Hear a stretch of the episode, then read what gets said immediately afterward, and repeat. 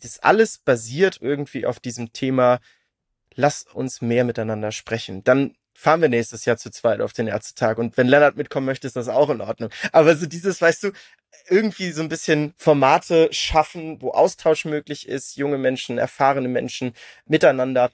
Das ist, glaube ich, so heute mein Take, äh, mein zusammenfassender Take für die Runde.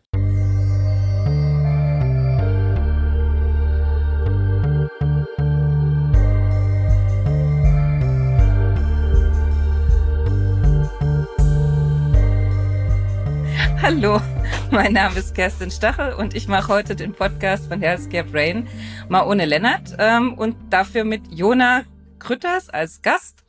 Und wir wollen als erstes mal anfangen, dass Jona uns kurz erzählt, wer denn eigentlich ist und was er so macht. Ja, vielen herzlichen Dank, Kerstin, erstmal für die Einladung. Ähm, trotz, trotz fehlenden Lennarts, finde ich, machen wir uns ja heute einen, einen lustigen Podcast. Ähm, ich glaube, das wird eine, eine spannende Stunde. Ähm, mein Name ist Jona, ich komme, oder Grütters noch hinten dran. Ich komme aus dem äh, Gesundheitswesen, studiere aktuell im siebten Semester ähm, Gesundheitsmanagement und habe das Privileg, das dual zu machen. Das heißt, ich bin von montags bis mittwochs in äh, einem bezaubernden Unternehmen, das sich Optimedis nennt, kümmere mich da so ein bisschen um das Public Consulting. Ähm, und die, donnerstags und freitags quäle ich mich durch BWL, VWL, Marketing, Statistik, alles, was das Herz begehrt und mache hoffentlich im Frühjahr meinen Abschluss.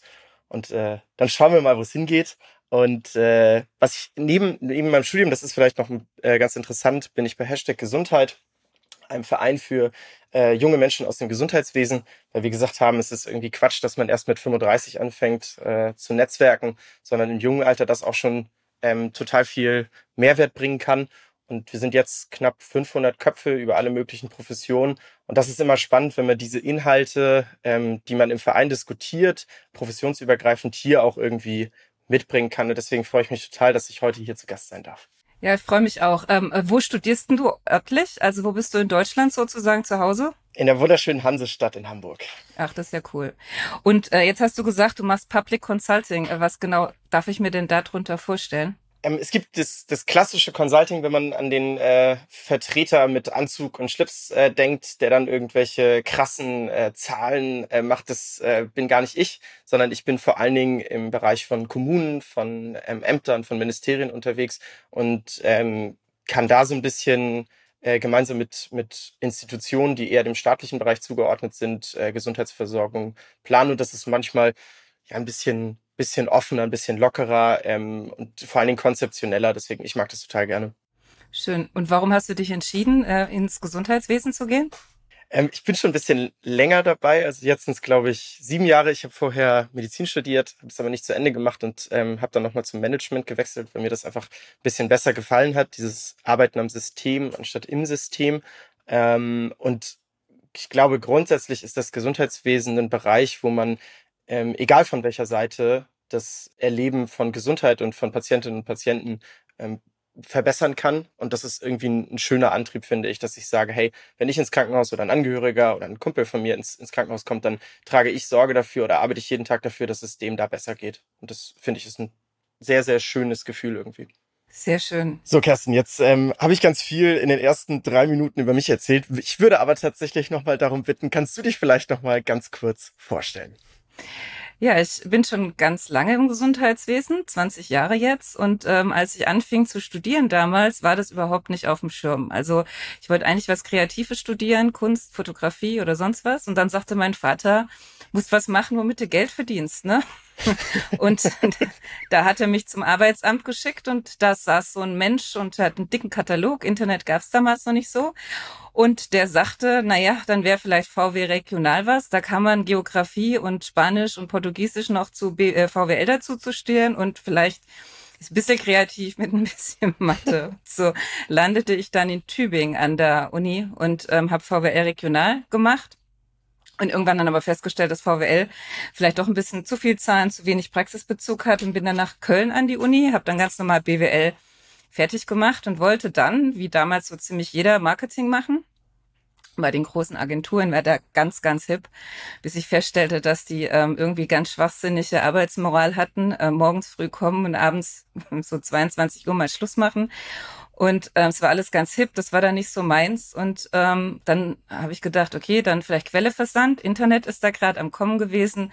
Dann wollte ich denen ja Katalog digitalisieren. Dann haben die gesagt, nee, nee, nee, ähm, erstmal Katalogmarketing machen, bevor wir uns an so komische neue Methoden ranwagen. Naja.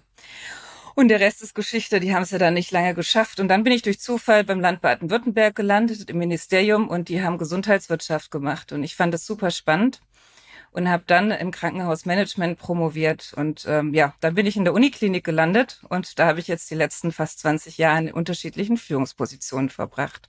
Ja, spannend. Ähm, Gibt so ein paar Punkte. Ich meine, bevor wir, bevor wir thematisch Inhalt äh, ein, reingehen, würde ich gerne noch mal ein paar, paar Fragen stellen. Ich finde, von Quelle zum Krankenhaus ist auf jeden Fall ein, ein ähm, super spannender Punkt. Gibt es irgendwo den Moment, wo du sagst, also VW beziehungsweise Quelle ist irgendwas, was im Gesundheitswesen heute viel zu wenig kommt? Weil das ist ja, glaube ich, als Quereinsteiger, der du ja dann irgendwie bist, eine, eine wahnsinnige Umstellung, oder? Naja, ich, ähm, ich bin Mensch, ich brauche immer ziemlich viel Abwechslung. Und ähm, in der klassischen Industrie, die sind ja alle total durchdesignt. Ne? Also Prozess steht, Jahresplan steht, Zielvereinbarungen stehen und man weiß eigentlich am Jahresanfang exakt, was man das Jahr über macht. Und ähm, ähm, das fand ich immer ein bisschen, naja, keine Ahnung, nicht so spannend. Und ähm, als ich dann die ersten Berührungen hatte mit dem Gesundheitswesen, das war alles noch so unfertig, so die Prozesse so undesignt, so chaotisch. Und da dachte ich, ey Mensch, da Ordnung reinbringen, das könnte doch was Spannendes sein. Und ich habe ja promoviert bei Professor von Eif und der war vorher bei Audi und hat ähm, so ganz klassisch in der Industrie und hatte damals schon die Idee, ähm, ich muss die Prozesse, genau das, was die Industrie gemacht hat, Lean Management und so weiter, muss ich ins Krankenhaus reinbringen. Und naja, heute muss man sagen, gute Plan, aber immer noch nicht so richtig umgesetzt, noch viel, viel, zu tun. tun ne? Ja, ja. ja, da habt ihr noch was ähm, vor euch sozusagen. Wir, wir bitte, wir, wir, wir. Da kommen wir später noch drauf zu sprechen. Na, sag mal noch vielleicht eine Rückfrage auch. Ähm, du hattest gerade Flying Health erwähnt, dass ihr da so ein Verbund junger Leute sind, die das Gesundheitswesen so ein bisschen anders, ähm, ja, besser machen wollen, wo wir gerade so, was ich erlebt habe. Was sind denn so eure Ansatzpunkte? Was wollt ihr denn anders machen? Genau, vielleicht kurze Korrektur. Flying Health ist die Consulting ähm, äh, Agency aus Berlin. Mit denen haben wir auch mal was zu tun gehabt, aber wir sind Hashtag Gesundheit. Nur äh, wir sind ah. noch nicht, nicht Englisch. Happens, alles gut. Ähm, ich glaube, dass das Schöne an, an Hashtag Gesundheit ist vor allen Dingen dieses Interprofessionelle. Also wenn man auf Kongressen oder auf Fachveranstaltungen ist, dann ist es ja häufig eine Branche. Das heißt, das Krankenhaus trifft sich, die Ärztinnen und Ärzte treffen sich, die Pflege trifft sich. Ähm, es gibt äh, Ökonomieansätze, wo sich, wo es so einzelne Gruppen gibt. Aber es gibt wenig Berührungspunkte, wo man sagt, hier ist also Sie sind Ärztinnen und Ärzte, Pflege, Logos, ähm, Management, Ökonomie, ähm, Wissenschaft und so weiter. Und das ist die größte, die größte Stärke in Kombination, glaube ich, manchmal mit so einer etwas unverbrauchten Haltung. Ähm, das ist was, was ich wahnsinnig zu schätzen gelernt habe und mich in, in verschiedenen Talks auch immer so ein bisschen frustriert. Man merkt, es ist manchmal so ein bisschen, so ein bisschen übergeordnete Frustration über das System und das bremst dann Visionen und Ideen. Und ich glaube, das ist das, wo wir im System selber nochmal ähm, Schwung reinbringen müssen. Das kann die Industrie manchmal ein bisschen besser, zu sagen, das ist der Status quo und das ist unsere Vision und das und das müssen wir tun, um dahin zu kommen. Häufig sind so viele Partikularinteressen, dass die einzelnen Player irgendwie ähm, so eine, so eine Position entwickeln, dass sie sagen, meine Vision ist die einzig wahre und jeder, der mir im Weg steht, äh, wird da aus dem Weg geräumt. Und das erlebe ich eben im Vereinsleben immer so wahnsinnig produktiv irgendwie. Man, man spricht äh, miteinander und es ist dann eben auch ein lockeres Umfeld. Also ich glaube, etwas, was ähm, bis, bis so eine Kultur im Gesundheitswesen kommt, wird sehr viel Zeit vergehen. Aber ich würde mir wünschen, dass, dass dieses einfach mal beisammen sein und locker über, über ähm, Thema XY zu sprechen und danach es auch mal gut sein zu lassen und zu sagen, hey, wir sind hier als, als Menschen und nicht professionsmäßig, sondern ähm, ich versuche hier nicht irgendwie Kontakte groß äh, mitzubringen für meinen Arbeitgeber, sondern ich melde mich da an, ich gehe da hin, ich nehme was mit und am Ende des Tages ähm, habe ich einen Kontakt vielleicht zu Unternehmen XY, aber es ist wichtig, dass ich hier mich austausche und das ist der, der Hauptpunkt sozusagen von unserer Vereinsarbeit. Ja, da sprichst du was Wichtiges an. Das hat eigentlich kein klassischer Verband geschafft, diese Berufsgrenzen aufzulösen. Ne? Das ist immer, man trifft sich immer unter seinesgleichen und vergisst zwischendurch, dass alle gemeinsam ja für die Patienten da sein müssen. Das Voll. ist wirklich ganz skurril und würde auch jemand, der in der Industrie arbeitet, niemals nachvollziehen können, damit, dass man sagt, wir machen ein gemeinsames Produkt, aber arbeiten getrennt dran. Ne? Sehr interessante ja. Herangehensweise. Es ist so ein bisschen vor allen Dingen, also ähm, ohne jetzt irgendwie Berufsgruppenbashing anfangen zu wollen, aber es ist dann so ein bisschen das Brennglas von einzelnen ähm, Teilnehmenden im System, das, das dann nochmal verstärkt wird. Also Beispiel zum Beispiel Deutscher Ärztetag die Reden, die da ähm, teilweise am Podium ähm, geschwungen werden, sind so, also das Publikum ist begeistert, aber wenn man sich das als Externer anguckt, denkt man sich, Leute, ich möchte mit euch zusammenarbeiten, ich bin nicht der Feind. Aber in dem Moment ist das eben so viel ja professionsgebundener, ähm, ja ich möchte nicht sagen Blödsinn, weil das steht mir nicht zu, aber es ist so so so heiß gekocht, dass man sagt, ein bisschen mehr Austausch würde euch echt wahnsinnig gut zu Gesicht stehen. Ähm, deswegen bin ich von diesen singulären Geschichten nicht so begeistert. Das ist ein bisschen der Spiritus am Grill. Ein bisschen zu doll manchmal. naja, es läuft ja auch in die falsche Richtung. Also ich war jetzt beim Ärztetag, muss ich zugeben, tatsächlich trotz 20 Jahren Gesundheitswesen, das spricht aber auch für sich noch nie gewesen, ne? Mhm. muss man auch mal so äh, sich überlegen, warum eigentlich nicht, ne? Ähm, ich kann es dir jetzt nicht beantworten, aber es hat sich nicht ergeben, würde ich mal sagen, aber auch so in der Praxis ähm, ich habe einen, einen Arzt bei einer Uniklinik getroffen, und er war komplett stolz drauf, dass er diese Neonatologie-Richtlinie mit verabschiedet hat. Und die hat ja extrem harte Anforderungen, wie viele Schwestern anwesend sein müssen, welche Qualifikation die Ärzte. Also Details würden jetzt eher langweilen. Aber grundsätzlich sind die so hart, dass wir als Uniklinik quasi zwei Mehrlingsgeburten eigentlich nicht mehr bewältigen dürfen, weil wir sie nicht abgerechnet bekämen, mhm. weil wir immer nur eine, also eine Mannschaft für eine Mehrlingsgeburt. Und die Kasse sagt ja, darf nicht abgerechnet werden, wenn nicht alle Personen vorhanden sind. Und ähm, ja, da sagte ich zu ihm, also schön, wäre ja toll, wenn es so viele Schwestern und Ärzte gäbe, dass wir die alle einstellen könnten, aber mir fällt gerade nicht ein, woher nehmen, wo ich stehe. Ne? Und ähm, dann arbeiten die ja auch so, so isoliert und finden das, was sie machen, gut. Klar, wenn ich unendliche Möglichkeiten habe und tausend Neonatologie-Schwestern, na, mache ich? Aber naja, man arbeitet unabgestimmt und der eine muss dann quasi ausbaden, was der andere sich ausgedacht hat. Das kommt ja auch noch dazu. Ne? Aber wir kommen vom Thema ab, merke ich gerade. Ne? Wir wollen nicht ins Ärzte, das ist mir, ist mir wichtig, um den Punkt zu schließen. Ähm, ich, ich möchte bloß nicht, also ich habe selber Medizin sechs Semester ja studiert. Es geht mir nicht darum, ähm, Ärzte an den Pranger zu stellen, Ärztinnen, weil die arbeiten sich kaputt, muss man zum, zum aktuellen gerade die junge Generation, ähm, wir merken das im, im Verein immer wieder, da sind 60, 70 Stunden gar keine Seltenheit es ist nur die, die Haltung, diese feindliche Haltung gegenüber anderen Gesundheitsprofessionen, die ich einfach schade finde. Trotzdem, also um den, dem Beispiel noch einen kleinen Punkt hinten dran zu packen. Es ist natürlich ein, ein, wahnsinniger Erfolg, wenn ich als Arzt, der ja keine, keine ökonomische Ausbildung hat, eine Neonatologiestation irgendwie schmeiße und dann auch noch ein, ein Konzept dazu. Also ich ziehe da meinen Hut vor, ähm, zusätzlich zu der Arbeitszeit. Es ist nur manchmal eben, es ist eine Haltungsfrage und da kommen wir auch nachher hoffentlich nochmal drauf zu sprechen. Aber so dieses, produktive gemeinsam was machen. Das würde ich mir manchmal mehr wünschen. Und da finde ich es dann schade. Warum sind denn so wenig von, von den Krankenhausvertreterinnen und Vertretern auf dem Ärzteteil? Also ich würde da, ich, ich hatte eben die, das Glück, im Medizinstudium da mal vorbeizuschauen. Aber ist ja durchaus was, wo man gerne Mäuschen spielt und sagt, Mensch, spannende Perspektive, höre ich mir nochmal an. Absolut richtig. Ich glaube, es gilt für alle Berufsgruppen. Wir alle gehen in unseren Alltagsaufgaben irgendwie unter. Und dann sagt man, ja, okay, dann fahre ich halt zum Kongress für Pflege, für Krankenhausmanager, für Ärzte. Wichtig, dass ich meine Kollegen, Kolleginnen treffe. Und vergisst eigentlich, dass es vielleicht viel sinnvoller gewesen wäre, zum Pflegekongress zu fahren oder zum Ärztekongress, Voll. anstatt zu dem Krankenhausmanager-Kongress, wo ich jedes Jahr einmal bin. Ne? Also von daher, ich glaube, da muss man tatsächlich wirklich nochmal komplett anders denken. Und vielleicht damit alle mal wissen, worüber wir eigentlich reden wollen.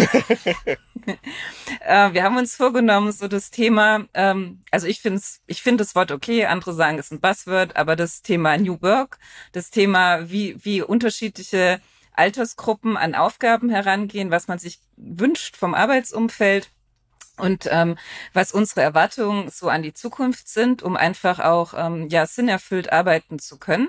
Und da wollen wir unsere Perspektiven einfach mal austauschen und ähm, ja was, was, was, was, was sich Jona so wünscht, der gerade am Anfang steht und aber auch vielleicht, was man sich wünscht, wenn man schon 20 Jahre ähm, auf dem Buckel hat. Und ähm, wir wollen darüber locker diskutieren und ähm, fragen uns so gegenseitig ein bisschen aus. Das ist so der Plan der, der heutigen Folge haben schon 15 Minuten rum. Also jetzt äh, ist gut, dass wir so eine kleine Gliederung mal machen. Hoffentlich haben wir nicht alle verloren. Äh, zur Not müssen wir schneiden. Hm. nee, hier wird nicht geschnitten. So, komm. Ja. Also erzähl mal, wenn du jetzt dann den Berufseinstieg ähm, vor dir hast, also der mhm. ist ja dann demnächst absehbar, nächstes Jahr, so wie ich es verstanden habe. Was sind so deine Erwartungen und wo willst du gerne hin? Also hast du schon einen Plan oder ist alles noch völlig offen? Genau, also vielleicht dazu, das ist das Schöne am, am dualen Studium. Ich habe ja so ein bisschen Berufserfahrung in den letzten dreieinhalb Jahren mitnehmen können und auch so ein paar, ähm, ich kann das immer wieder nur empfehlen, so ein paar Gedanken auch, ähm, man kriegt eine Vorstellung davon, was möchte ich unbedingt, was sind so Sachen, auf die kann ich nicht mehr verzichten? Und da eben konkret zu sein und zu sagen, äh, es geht hier nicht um, um äh, das kommt ja beim Thema New Work immer als erstes hier Obstkorb und Kicker, darum geht's nicht, sondern es geht darum, ne, auf Augenhöhe zu sprechen und so weiter. Und man, ich glaube, man lernt das erst wertzuschätzen, wenn man das wirklich mal erfahren hat.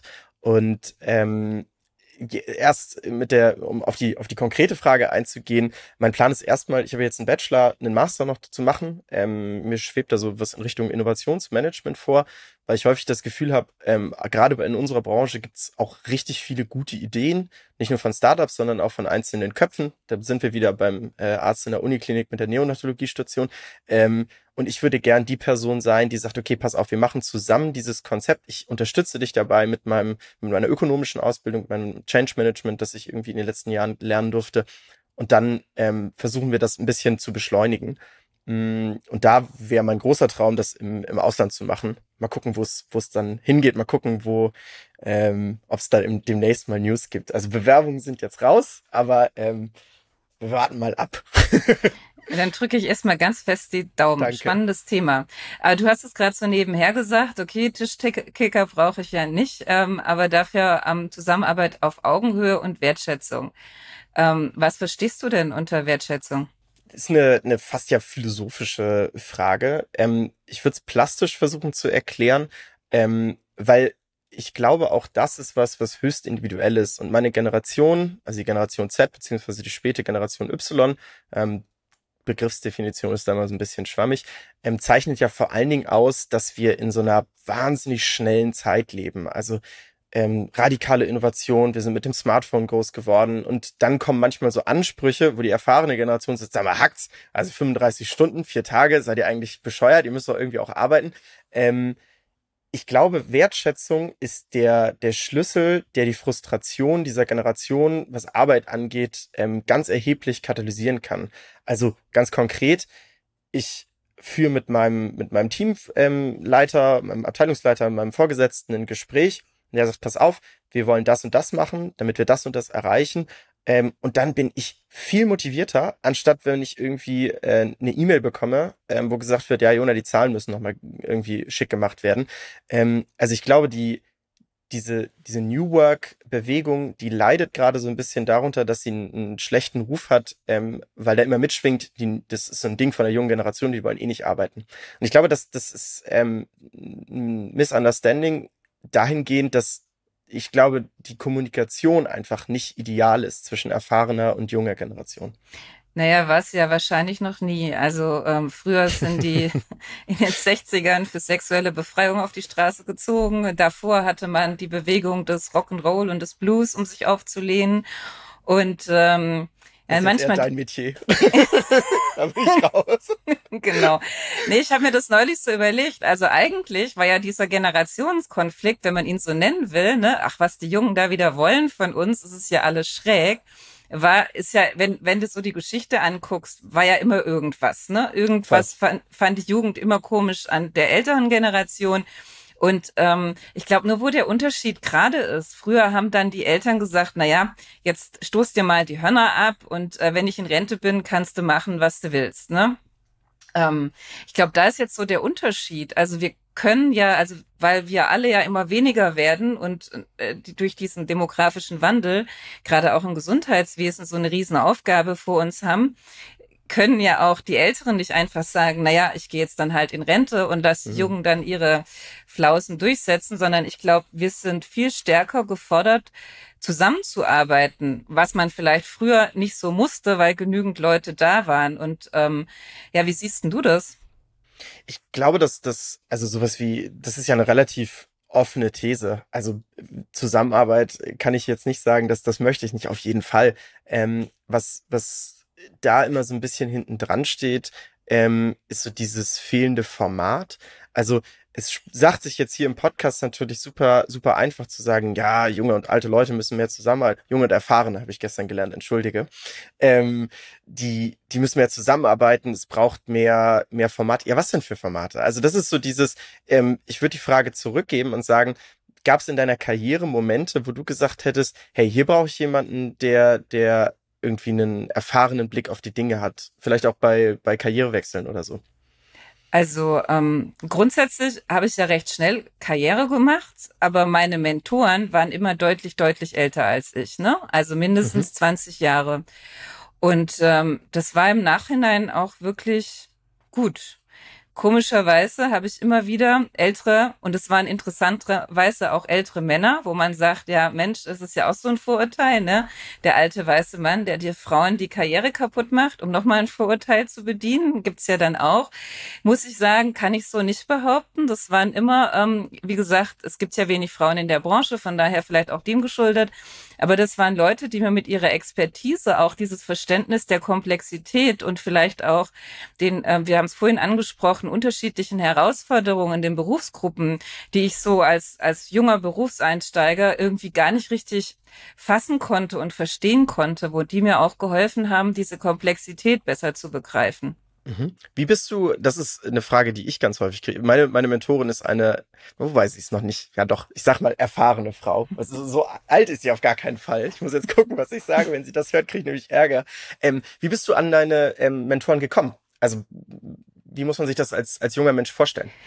Ähm, das war wirklich Zufall. Also das ist so eher so im Leben, ähm, da ist man so und plötzlich ist da jemand, der kümmert sich um einen. Also es ist eine ganz, also ich hatte immer, immer Glück, dass egal wann im Leben jemand kam und sagte, ey Mensch, du hast Potenzial, da musst du weiter dran arbeiten. So. Und ähm, die sich dann irgendwie dazu berufen gefühlt haben, mich in mich, mich mit zu helfen, in der Welt zurechtzukommen, also in dieser recht komplexen universitären Welt. Ja, mhm. also es war Zufall.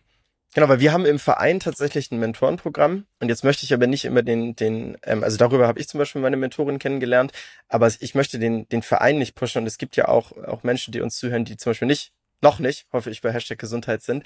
Ähm, aber das ist eine, eine Frage, die, die ich ganz häufig gestellt bekomme. Ähm, erlebe ich schon auch irgendwie als, als ähm, Need ähm, von unserer Generation, aber auch aus einer Unternehmensperspektive zum Beispiel. Wir waren ja gerade bei Formaten zwischen erfahrenen und jungen Kräften. Ähm, das ist natürlich eine, eine Herausforderung, weil auch die, die Mentoren müssen ja ein Verständnis haben, ähm, zu sagen, hey, worüber spreche ich denn mit meinem Mentee? Also was ist denn so ein Thema? Und klar, wenn, wenn du als, als äh, junge Frau daherkommst und sagst, pass mal auf, ich möchte irgendwie die Karriere wechseln, das ist ja ein relativ konkretes Vorhaben. Aber so dieses, ich erlebe ganz häufig auch auf der erfahrenen Seite so eine, so eine leichte Überforderung nach dem Motto, die, die wissen gar nicht, was sie von mir wollen und dann weiß ich auch nicht so genau, was ich da sagen soll. Ich finde es immer spannend, die, der, der Formatrahmen ist auch da irgendwie klar zu definieren manchmal. Naja, es ist also mir immer am einfachsten gefallen über ein konkretes Problem, auch aus dem mhm. beruflichen mhm. Kontext. Ne? Also ich meine, oder ob das auch vielleicht eine Fragestellung ist, wie im Rahmen von einer, von einer Bachelor- oder Masterarbeit oder einem Projekt beim Studium. Ich finde, es ist immer, also mir ist es immer einfach gefallen, im Rahmen von einem Projekt auch Themen zu diskutieren. Und ich habe ja auch viele Leute ausgebildet. Ähm, Und wir haben uns immer sehr über die, über die Sachebene getroffen. Ne? Also ich, ich mhm. hänge da an einem Thema oder ich brauche zu einem Thema jetzt nochmal ein paar Kontakte und dass, dass dann erst die anderen Themen ins Spiel kommen. Also eher nicht so konkret, so was soll ich jetzt als nächstes machen, so pauschal in den Raum geworfen, sondern eher zu sagen, okay, ich, ich, ich interessiere, so wie du jetzt sagst, ich interessiere mich für das Thema Innovationen und ähm, dann jemand zu fragen, der schon länger in der Branche ist, welche Ideen hast du denn da oder wen kennst du denn da? Und da ents so entspannen sich, äh, hat sich auch mein Kontakt immer entsponnen. Eigentlich über Sachfragen und dann sind eigentlich, ist so eine, so eine, so, so eine Mentoring-Beziehung entstanden, weißt du? Also so organisch eigentlich. Also. Voll. Das heißt, dein, dein Rat ist an die, an die ähm, etwas eingeschlafenen Mentoren-Mentee-Verhältnisse da draußen, ähm, bringt euch Probleme mit und besprecht die miteinander. Genau, weil genau ja. davon kann man ja profitieren. Und dann siehst du auch, ob es der richtige Mentor oder Mentorin ist. Also mhm. es gibt ja auch Menschen, die einem, die, die helfen einem gerade im Leben nicht weiter, aus welchen Gründen auch immer. Und sowas kriegst du über ein Sachthema viel unemotionaler raus. Also wenn du einfach nur so spürst, ey, irgendwie kommen wir nicht so richtig voran, weiß gar nicht, warum ich meine Zeit da verplemper oder so. Mhm. Ne? Mhm.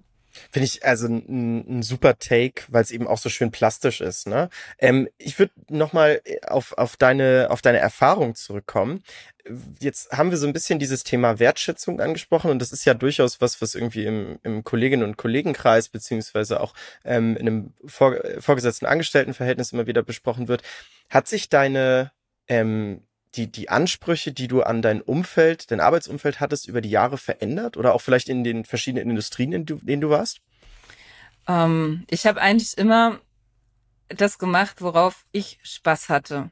Mhm und habe eigentlich immer erleben müssen, dass man dafür nicht besonders wertgeschätzt wird, weil ich häufig auch eben so grundlegende Änderungen vollzogen habe von irgendwelchen alten Verwaltungsstrukturen zu modernen Strukturen, viel auch mit ähm, Politikern gearbeitet habe und ähm, wenn man sich dann so diese ähm, Geschäftsführer, Vorstandsebene anguckt, ähm, man kommt und geht und wird dann ähm, ja also manche Kollegen haben Halbwertszeiten von zwei Jahren. Also man, man kann echt da nicht erwarten, dass ein irgendeiner in irgendeiner Art und Weise, wie man sich das klassischerweise vorstellt, wertschätzt oder dass der überhaupt sieht, was die Arbeit, die man gemacht hat. Also meine persönlichen Tiefschläge waren dann immer, da stehst du dann vor der Politik, erklärst irgendwas was völlig Komplexes und irgendeiner aus diesem politischen Gremium sagt dann, aber in der Tabelle hätten sie noch eine Spalte einfügen sollen, ne? Ja, so, so Klassiker. Ich, ja, voll, voll. Also auch so Sachen wie ein Rechtschreibfehler im Anschreiben. Ja. Da hatten wir letzte Woche im Teammeeting diskutiert. Ja, stellen wir nicht ein. Äh, warum denn? Also komm, so Kleinigkeiten. Ähm, aber du sprichst mit der Frustration, glaube ich, einen ganz, ganz wesentlichen Punkt an. Ähm, du hast jetzt im Halbsatz gesagt, Kollegen mit einer Halbwertszeit von zwei Jahren. Ähm, eine Meinung, die ich tatsächlich schon irgendwie also vertrete. Ich, ich bin ja Teil von der Generation, die ja in einer wahnsinnig komfortablen Situation ist, muss man ja ganz klar auch betonen. Ne? Also mir steht die Welt offen. Ich kann heute sagen, pass mal auf, ich wechsle dahin und ein Jahr später sagen, ja, das passt irgendwie nicht. Ähm, ne, ich gehe mal weg. Ich glaube, was wir ähm, da so ein bisschen lernen müssen zu moderieren oder auch äh, eingetrichtert bekommen, ist, dass Frustration auch manchmal was Gutes ist. Also dieses, ich muss es kanalisieren, um was besser zu machen. Also ich bin jetzt, um, um bei der Politik zu bleiben, mich nervt das, aber Gott sei Dank wird ja in Deutschland alle vier Jahre gewählt. Das heißt, ich arbeite dann an diesem Konzept und dann sage ich, okay, pass auf, und wir machen noch mal einen neuen Anlauf. Und dann ist Frustration, glaube ich, ganz eng verstrickt mit Motivation. Und es ist jetzt ein Thema, was ja super weich ist und super emotional und super schwierig. Aber ich habe immer das Gefühl, wenn man ähm, versucht, über so Management-Konzepte zu sprechen, dass dieses emotionale Thema ganz häufig außen vor bleibt und stattdessen solche Sachen wie, kannst du mal nochmal eine, eine Spalte in der Tabelle hinzufügen, äh, wichtiger sind. Und das ist immer so ein bisschen schade, finde ich. Ja, da sprichst du einen wichtigen Punkt an. Also ich finde, ähm, Frustration, also mich haben auch viele Dinge frustriert, aber dann in diesem Moment, also was mir immer Sinn gegeben hat, war die Arbeitsbedingungen im Uniklinikum für die Schwestern, für die Pflege besser zu machen, einfacher zu machen, schlanker zu machen. Und ich habe mich da einfach an meinen Arbeitsergebnissen gefreut für mich. Und natürlich hätte ich an vielen Punkten sagen können, ja Mensch, wie geht man denn jetzt wieder mit mir um? Dann suche ich mir halt was anderes. Ne? Aber ich, ähm, man, man wächst ja auch damit. Und wenn man immer weggeht, also sobald es einen frustriert, dann kriegt man ja auch nachhaltig nichts verändert. Und ich glaube, das ist völlig wurscht, in welchem Alter man in welcher Aufgabe steckt oder ob das auch im privaten Umfeld ist mit, mit Kindern oder so, ne? Es gibt immer Momente, wo man sagt, ach Gott, also am liebsten würde ich jetzt damit aufhören. Es, ich kann nicht mehr, ich will nicht mehr. Und dann diesen Moment zu sagen, okay, wie kriege ich den wieder positiv gestaltet, so dass mhm. es mir gut geht und dass die Sache vorankommt. Es geht ja immer um, also mir ging es immer um die Sache. Und das kann ich halt nicht gestalten, wenn ich jedes Jahr in irgendwas Neues springe. Voll. Ich glaube, dass das, was du noch äh, ansprichst oder was eng verwoben mit diesem Thema Frustration ist, ist das Thema Fehlermanagement. Ne? Also wenn ich einen jungen Menschen habe, der dann ähm, sprichwörtlich mit dem Projekt auf die Schnauze fliegt, dann muss ich ihn wieder einfangen. Dann muss ich auch da wieder Mentor sein, vielleicht nur für die Sache, nicht unbedingt jetzt so lebensberatungsmäßig, aber so muss sagen, okay, das war der eine Tag und morgen ist ein neuer Tag und dann greifen wir nochmal an. Also dieses Moderieren von Niederlagen ist was ganz, ganz Wichtiges. Also ich kann die, die, die Person nicht hinstellen und sagen, ja, das ist jetzt eine Erfahrung, sieh zu, wie du damit klarkommst. Und ich glaube, das ist auch wieder, ne, Kommunikation, wie spreche ich jemanden an? Und da finde ich, muss sich noch einiges ändern. Naja, ich, also das, ich habe wenn ich so junge Leute ausgebildet habe, war ich immer sehr eng an denen dran.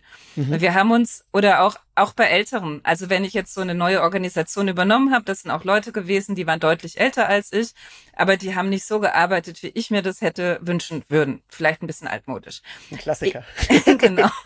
Ich habe mich aber mit denen dann jede Woche zusammengesetzt, ne? Und habe mhm. die dann auch in irgendwelches kaltes Wasser geworfen und ich bin dann aber auch gerade gestanden für Fehler und wir haben die dann halt versucht, wieder gerade zu biegen. Ähm, aber es gab auch so Friktion, Leute, die dann gesagt haben, ey, ich kann doch selbstständig arbeiten, ich will das doch alles selber machen. Aber dann werden irgendwann das Potenzial an Scherben in so einer großen Organisation zu groß. Also wenn, dann muss man sich darauf anlassen, sehr eng miteinander zusammenzuarbeiten und auch zu sagen, okay, ähm, nur wenn ich, wenn ich, wenn ich eng dranbleibe, dann kriege ich es auch geändert. Also was ein ganz großer Unterschied ist zwischen jetzt und auch der Zeit, wo ich angefangen habe, meine ersten Jobs hatte, ähm, es ist alles viel dichter geworden und mit viel mehr Information und, und viel, viel schneller. Wenn mhm. du überlegst, du sagtest es vorhin, jetzt heute haben wir alle Handys, sind wir groß mit geworden, hatte ich noch nicht. Ähm, mein Sohn fragt mich immer, wie ich das Leben überlebt habe, aber ähm, dafür war es eben auch nicht so dicht an Input. Also wenn du dir überlegst, was heutzutage auf unser Hirn reinprasselt und mhm. wenn wir jetzt nochmal so ins Krankenhaus schwenken, früher, da war deutlich weniger Technik, die, die Information war nicht so dicht, der Patient ist einfach relativ lange dann auch gelegen und man wusste auch gar nicht so viel. Und dann kommt ja noch dazu, die, wir konnten so schwere kranke Patienten auch gar nicht heilen. Aber jetzt kommen die so schwer krank mit allen möglichen Gebrechen rein, werden ja auch immer älter.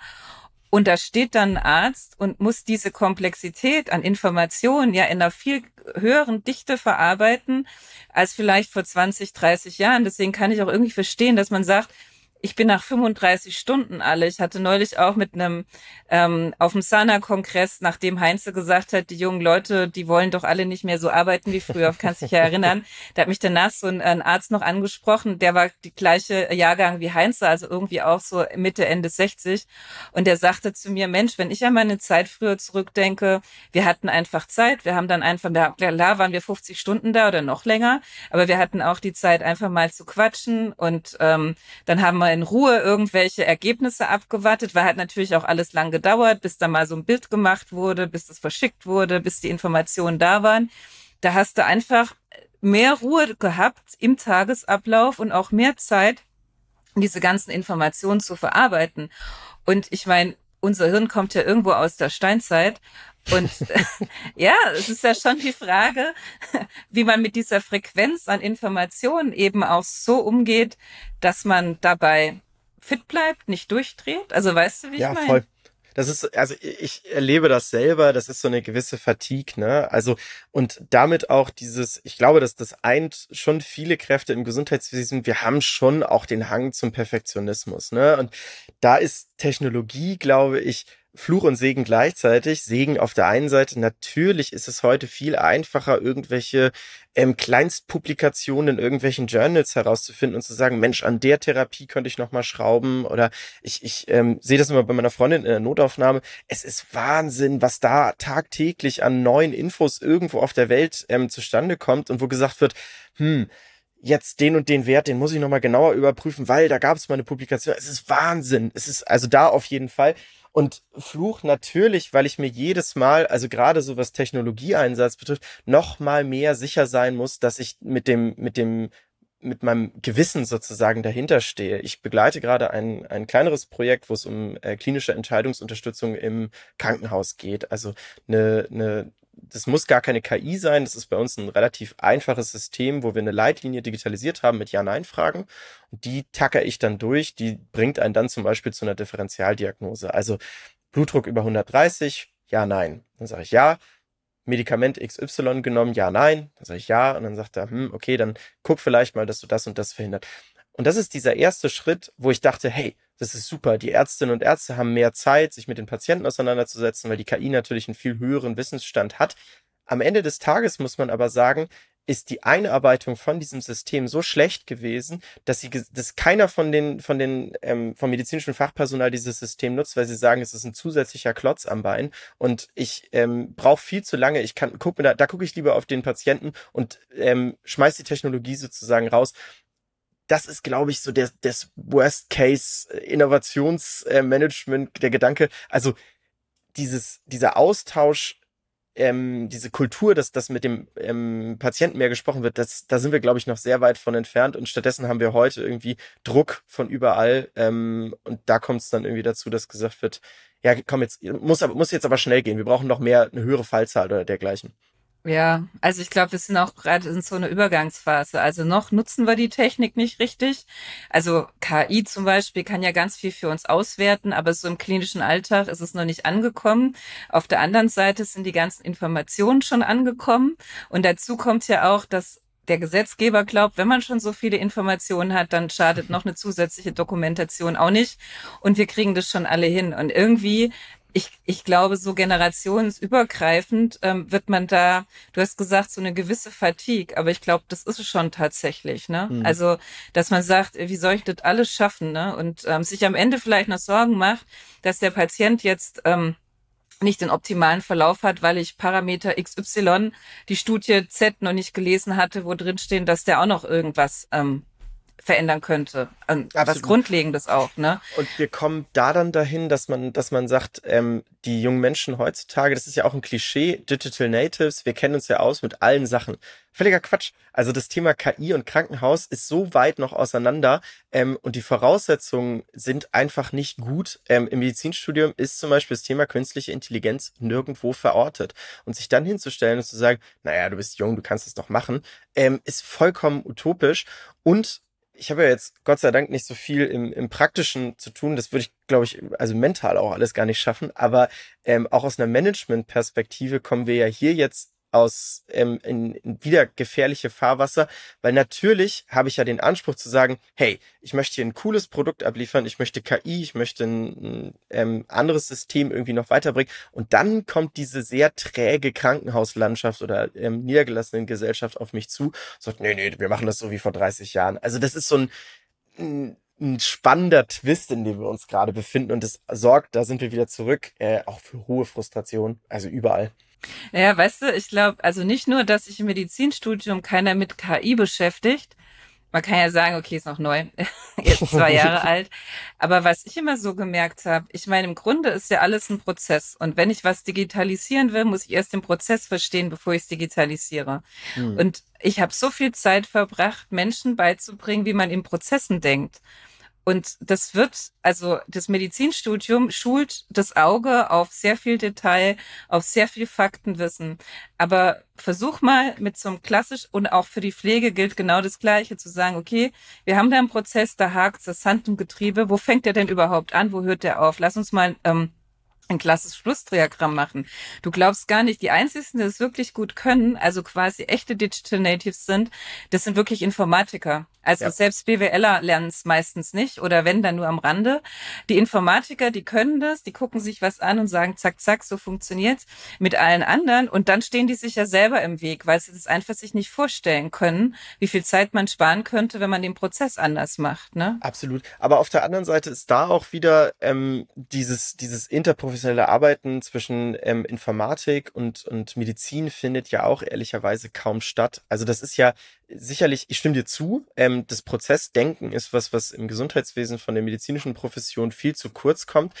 Aber ich muss den Informatiker eben auch in die Notaufnahme stellen, weil ich glaube, dass das dahingehend manchmal auch die Perspektive fehlt. Also nur weil ich das auf der Prozessebene so definiere, heißt das ja nicht, dass das in, im Alltag auch immer so umgesetzt wird. Also es ist, finde ich, ein, ein gefährlicher Punkt fast schon. Ähm, Beispiel, ich bin Assistenzarzt, das ist mein erster Nachtdienst. Ich bin zusammen mit der OP, äh, mit der mit der äh, Pflegeleitung und ähm, leider sind zwei Kollegen relativ spontan krank geworden und es konnte jetzt kein Ersatz kommen. Da ist mir, Kerstin, da, unter uns, da ist mir scheißegal, ob äh, das so in der Leitlinie steht oder ob das im Prozess. Ich sehe einfach zu, dass meine 40 Betten irgendwie durch die Nacht kommen und es, es fehlt an Perspektive, es fehlt an Personal und es fehlt auch irgendwie an sinnvollen Konzepten.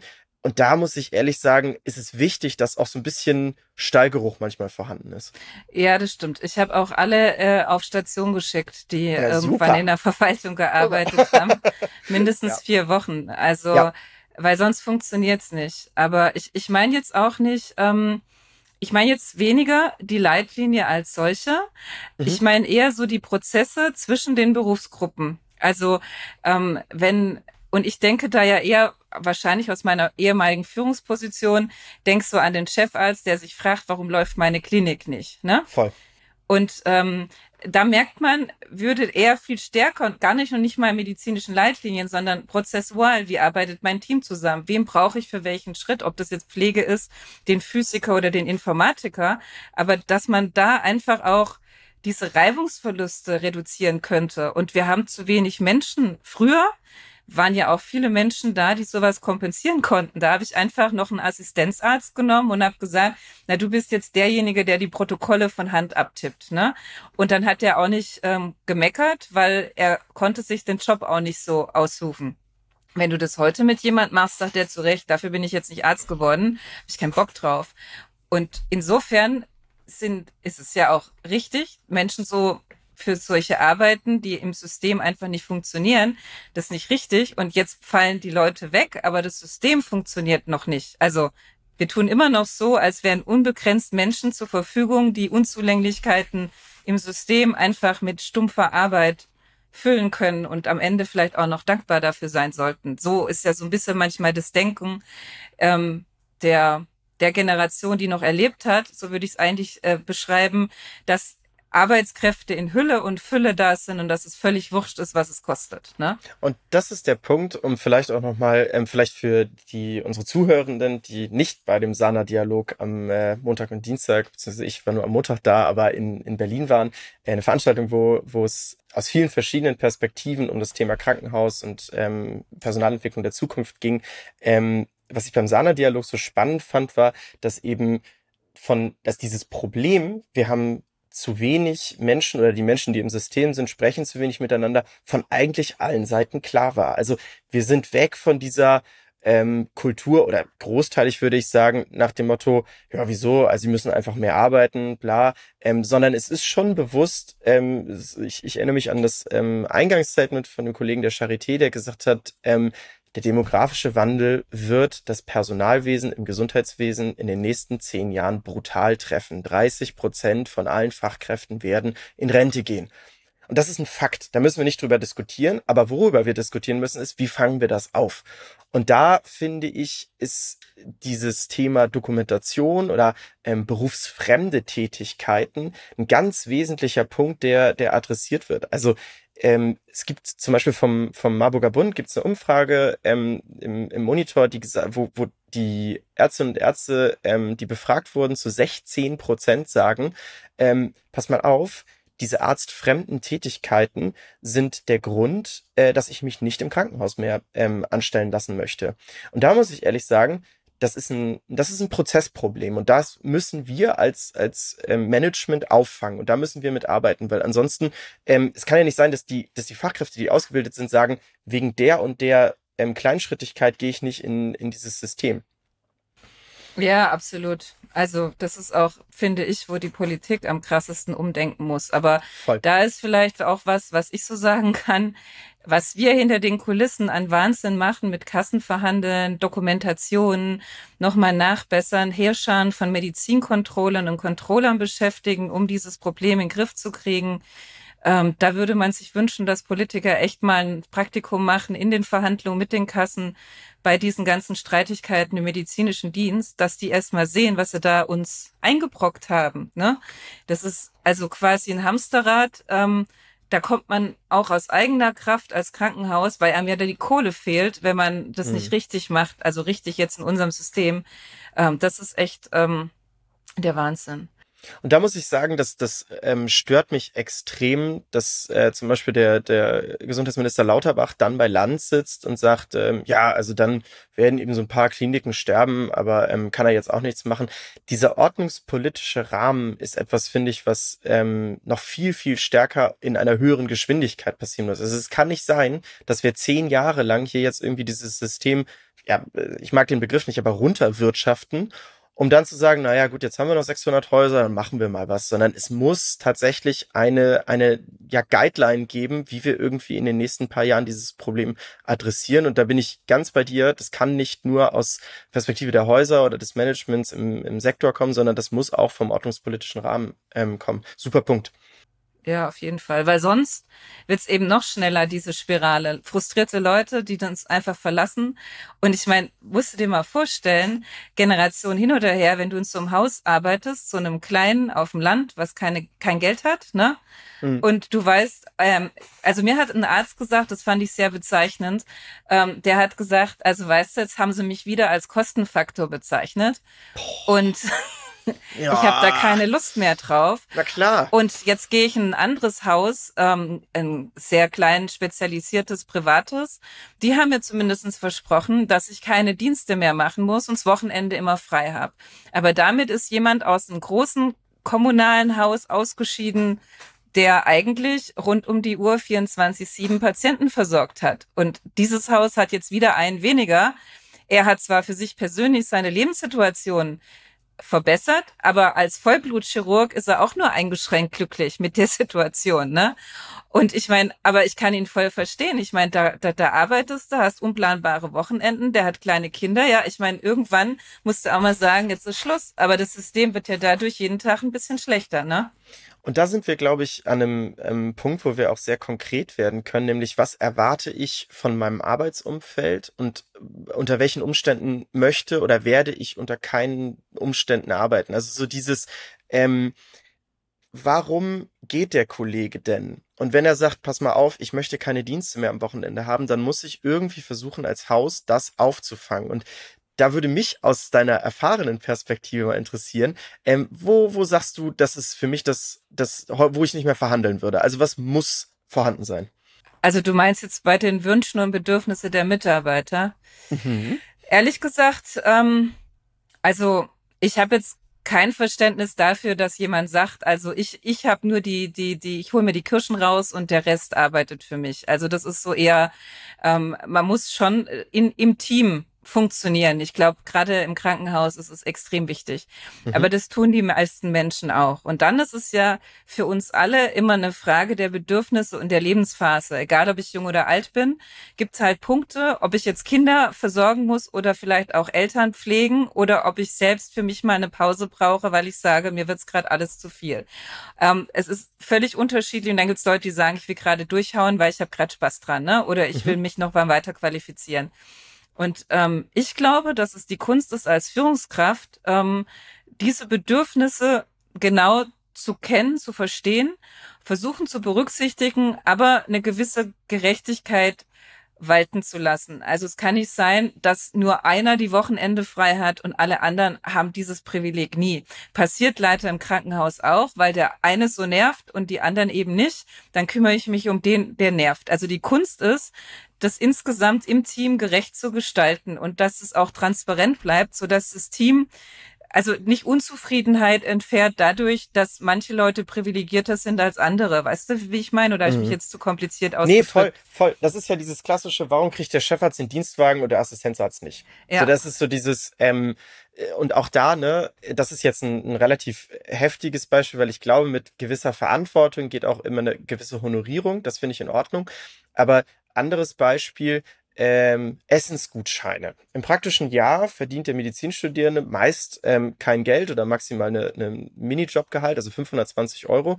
Und die Charité hat sich vor ein paar Jahren damit äh, super doll ähm, stark gemacht, dass sie gesagt haben, ja, aber die können wenigstens bei uns kostenlos essen. Ja, diese Gutscheine gab es aber nur für die Studierenden und zum Beispiel nicht für die Assistenzärzte. Wo gesagt wurde, hä, warum werden denn jetzt, also warum, das, das erzeugt Neid, das erzeugt Missgunst und das kann ich verstehen. Der Dienstwagen ist vielleicht ein bisschen doll, aber so dieses, wenn ich ähm, Vorteile für jemanden anbiete, dann müssen die für alle gelten. Genau, man muss sich wirklich da richtig gute strategische Gedanken machen, wie das gehen kann. Also so der Klassiker ist ja auch, was gerade aktuell passiert, ähm, Fangprämien für Pflegekräfte. Wenn die neu zu mir kommen, kriegen sie irgendwie 5000 Euro oder 2000 Euro oder eben auch ein Auto, keine Ahnung.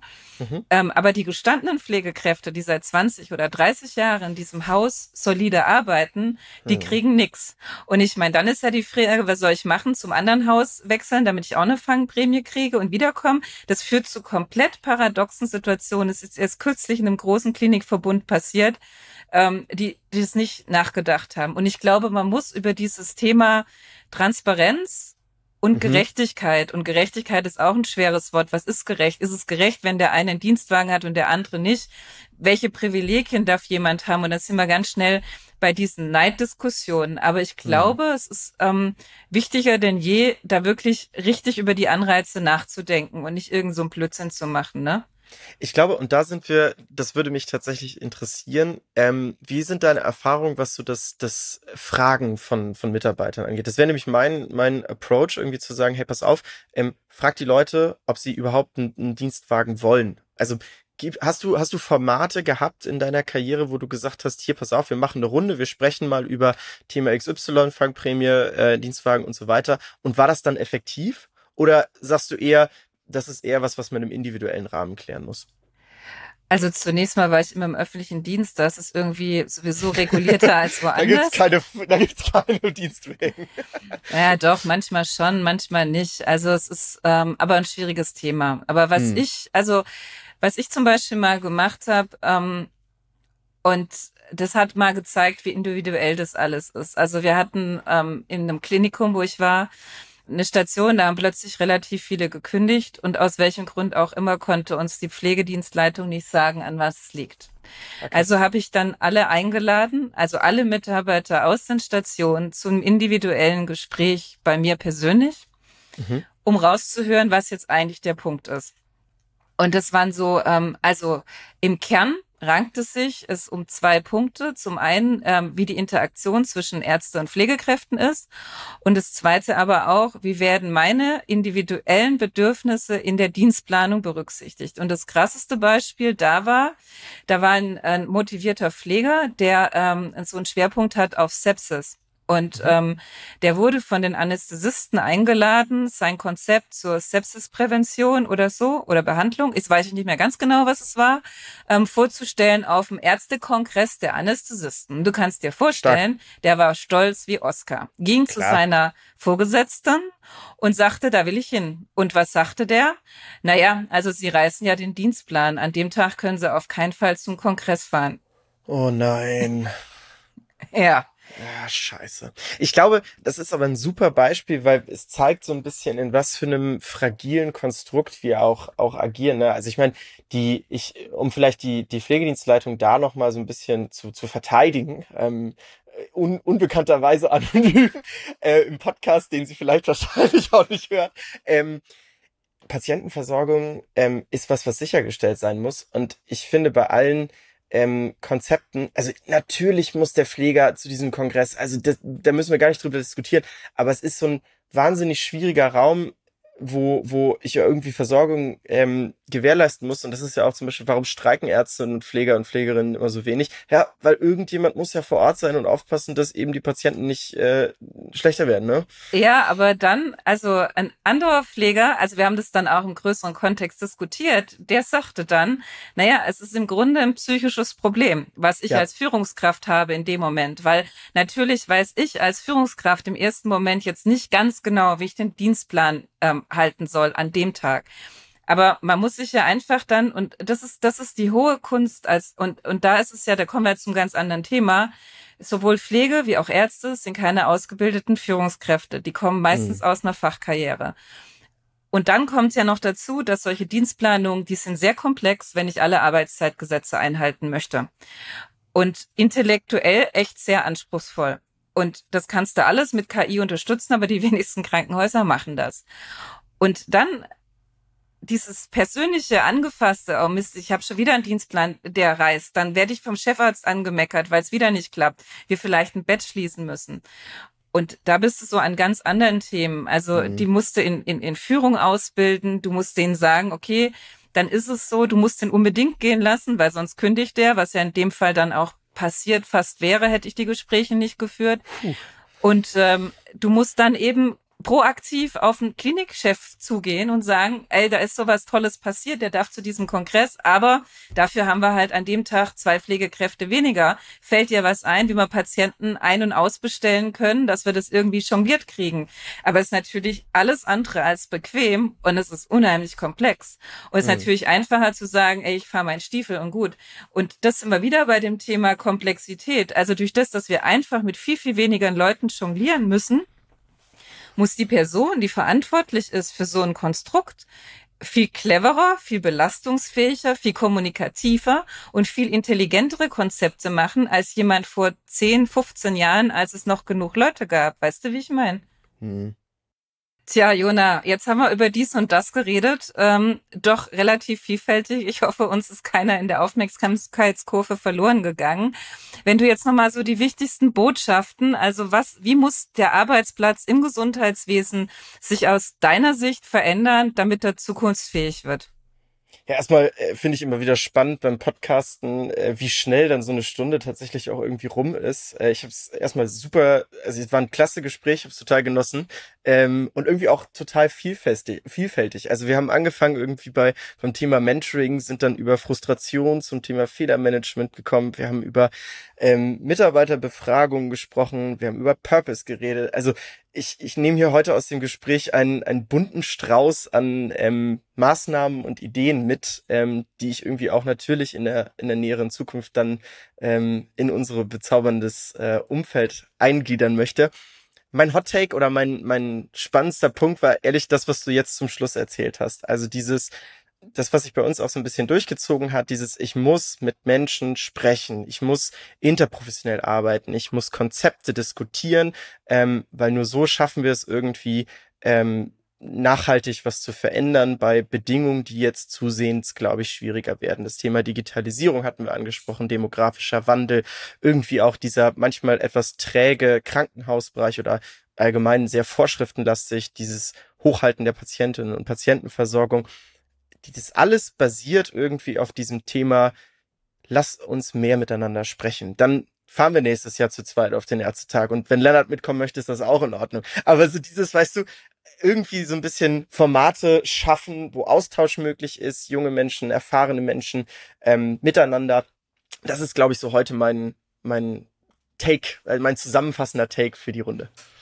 Ja, danke schön. Auch dir vielen Dank. Mir hat's auch großen Spaß gemacht. Und ich glaube, was so klar wird, also auch ähm, egal wie alt man ist, das System ist einfach nicht mehr das, was wir brauchen. Wir können so nicht weiterarbeiten, weil es schlicht einfach nicht genug Menschen dafür gibt. Und egal wie alt man ist, damit man glücklich und zufrieden den Job machen kann im Sinne des Patienten. Und ich glaube, das ist die Befriedigung, warum man ja auch im Gesundheitswesen ist, egal in welcher Position. Man möchte einfach, dass die Patienten gut durchs System kommen. muss eine ganze, ganze Menge anders werden. Und wie du sagst, wir schaffen es nur gemeinsam. Und ähm, ich muss jetzt mal gerade gucken, wann der letzte Ärztetag ist. Dann werde ich mal vorbeifahren. Wird direkt geblockt im Kalender. Ja, genau. Okay, ja, dann ähm, danke ich dir und ähm, ja, hoffentlich bis demnächst, ne? Ich freue mich drauf. Bis bald, Kerstin. Bis dann. Tschüss.